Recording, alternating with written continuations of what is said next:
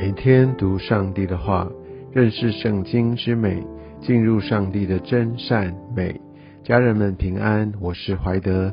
今天我们进入到路德记，今天我们读两章，第一章跟第二章。路德记是一个很美的故事，也是一个很值得我们深省的故事。我想在导读的时候，呃，有特别跟大家分享。呃，在世世纪这样的一个非常混乱、大家各自为政、来远离神的大环境里面，但是路德记却指出，在这样的境况当中，仍然有信靠神的一个家庭，而且这个信靠神的家庭里面有一个很重要的女主角，也就是摩押人路德，而透过这个家庭，我们就可以看到耶稣的家谱。得以延续，看到大卫也因着这样的一个啊摩押女子，她的曾祖父就被生下。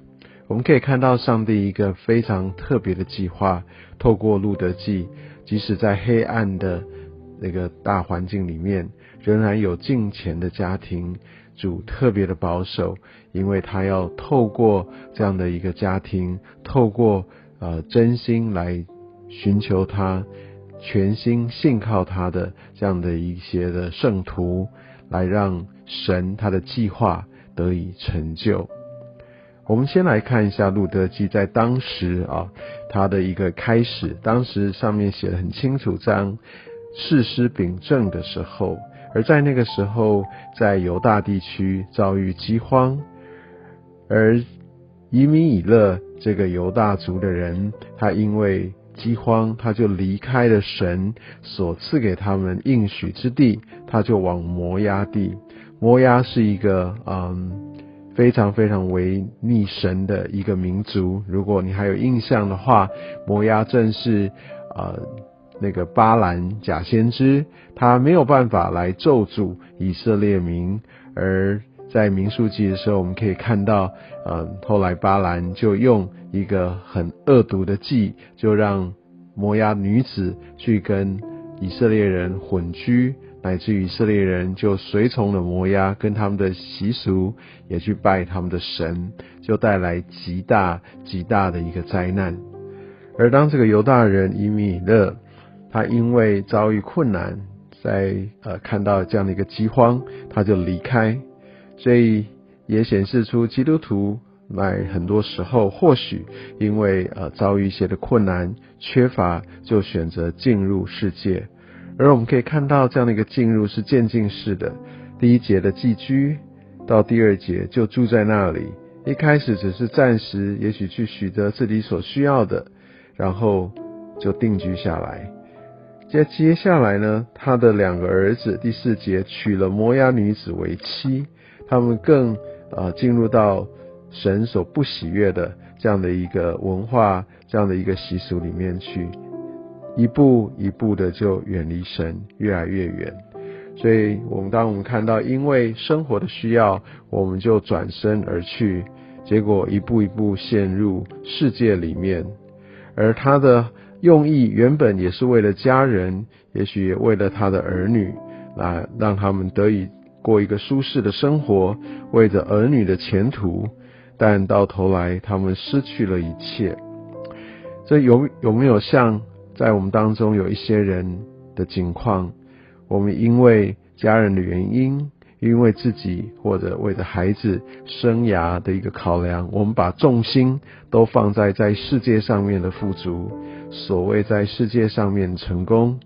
但到后来，我想这段经文从一开始。还有这整个故事读下来，让我们可以看到，真是不生唏嘘，不是吗？但在这段故事当中，我相信也给我们很大的盼望。而神也透过这一些的困苦，来让拿尔米他能够回转。经过这一段长时间他的啊这样的一个啊辛苦的日子，而当他听见了在呃耶和华所在之地啊神的一个特别的恩典。那他决定就起身回转。当然，我们可以看到这个故事，或者你也很熟悉，在他的两个媳妇有不同的回应。但我们可以看到，呃，在这样的一个呃回应的过程当中，一个媳妇回到世界去。但另外一个席母路德，他定义的要跟随神，虽然他知道并没有指望哦，他的婆婆拿尔米并没有告诉他们说，你如果跟着我，然后就会没有事情，就就呃可以呃可以就解决我们说的困难，并没有，而路德却坚定的要跟随他的婆婆，所以我们可以呃来推测，呃路德在跟着他的婆婆的。日常生活当中，他也开始认识这位耶和华的神，而他也选择用信心来回应。而我们可以看到，回到呃他们的故乡拿厄米带着路德，在二十一节的时候，呃拿厄米说：“我满满的出去，耶和华使我空空的回来，好像属世的一场空。”但我们却看到一个极大的盼望，而神却要开始来开启他的。工作属事上面的失败，却带来属灵上面的复兴。但重点在于拿二米他回转向神，他真实的去回应。而我们进入到第二章，让我们可以更来认识路德。路德呢，他在第二节他就说：“容我往田间去。”他对他的婆婆这样说：“我们谁的恩，就在谁的身后拾取麦穗。”这是以色列人他们的习俗，让他们得以来得着供养，特别这些穷苦的人。这也是在摩西律法里面，我们在之前所读的呃律法里面，我们其实有读到这样的一段的一个呃经文叙述，他们不可以把所有这些呃田间的。呃，这些的收成把它收的太干净，他要留遗留，让这些穷苦的寄居的得以能够捡食，所以代表啊，路德他清楚摩西律法，而且呢，他对着他的婆婆说，所以他是伏在他的属灵跟属世的遮盖下面。他寻求呃，他婆婆的一个认可，就好像我们要寻求圣灵的一个认可。虽然我们会抓住上帝的话，这是神的律法，而且呢，他说我们谁的恩，代表他的一个心态是一个非常感恩的一个心态，而且蒙谁的恩就在谁的身后，所以代表他是非常开放的，他愿意来跟随上帝的带领。所以，相对于呃他的公公啊，他是为了世界，他就离开了神；而路德却为了这个信仰，他却愿意来受苦，但他最后成为神所喜悦的。看到他在耶稣的家谱里面，所以我们可以看到这样的一个信心的一个反差。神的子民，神所拣选的犹大人，却离开了神；但是反而外邦的女子因着信而进入到神的计划里，好像在这边我们可以看到福音因信称义的一个预表。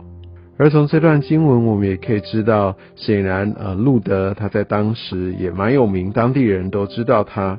而第八节，波阿斯对路德所说的这一段话。我想这也给我们一个很重要的一个提醒。他说：“不要往别人田里拾取麦穗，也不要离开这里，要常与我使女们在一处。”其实这就好像在勉励基督徒要委身教会，不要离开教会到世界去，而且要真的花时间来跟信徒、跟圣徒一起团契连结。我相信这是让我们可以持续的走在神的供应与恩惠当中。而十四节讲到，就是说要吃饼，把饼粘在醋里。饼它是一个神的话的一个预表，而这个醋代表是生活当中的苦难。所以主的话要融入内化，要真正来经历在我们的生活当中。而在十七节，我们可以看到路德他拾取麦穗，直到晚上。代表也是基督徒，我们应有的一个工作态度，我们需要辛勤工作。可以看到路德的故事，哇，真的非常非常的丰富，充满了属灵的含义。我想今天我们先读到这里，接下来我们可以看到上帝的计划如何成就。愿上帝祝福你。